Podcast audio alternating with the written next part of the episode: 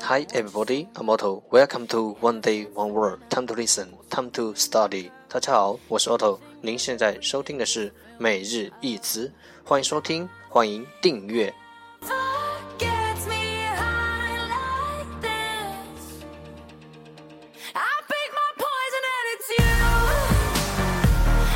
让学习英语融入生活，在途中爱上你自己。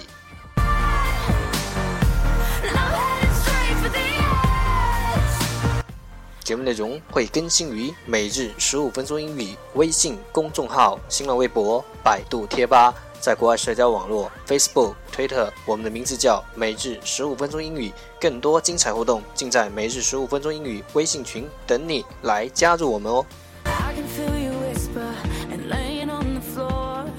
不管晴天还是雨天，让我们一起简单的坚持每一天。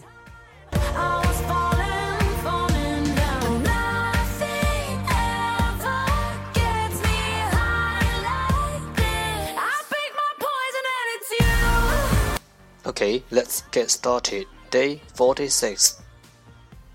Today's word is 今天的单词是 friend, friend, f r i e n d, friend, 名词，朋友。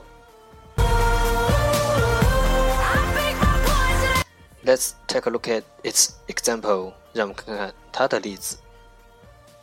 I had a long talk about this with my best friend. I had a long talk about this with my best friend. 我和我最好的朋友就此进行了长谈。I had a long talk about this with my best friend.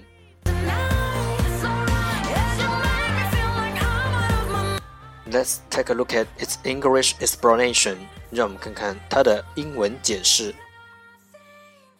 A friend is someone who you know well and alike, but who is not related to you。一个朋友，a friend，就是 is 那个你了解和喜欢，someone who you know well and like，但是和你无关的人。but who is not related to you。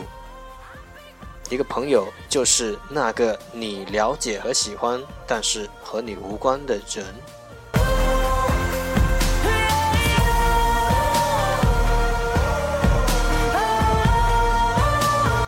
Let's take a look at its example again。让我们再看看它的例子。I had a long talk about this with my best friend。我和我最好的朋友就此进行了长谈。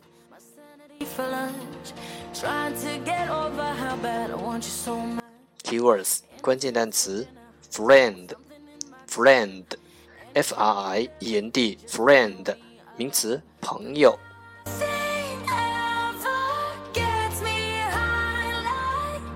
That's all for today。这就是今天的每日一词。欢迎点赞，欢迎评论，欢迎分享，欢迎和我一起用手机学英语，一起进步。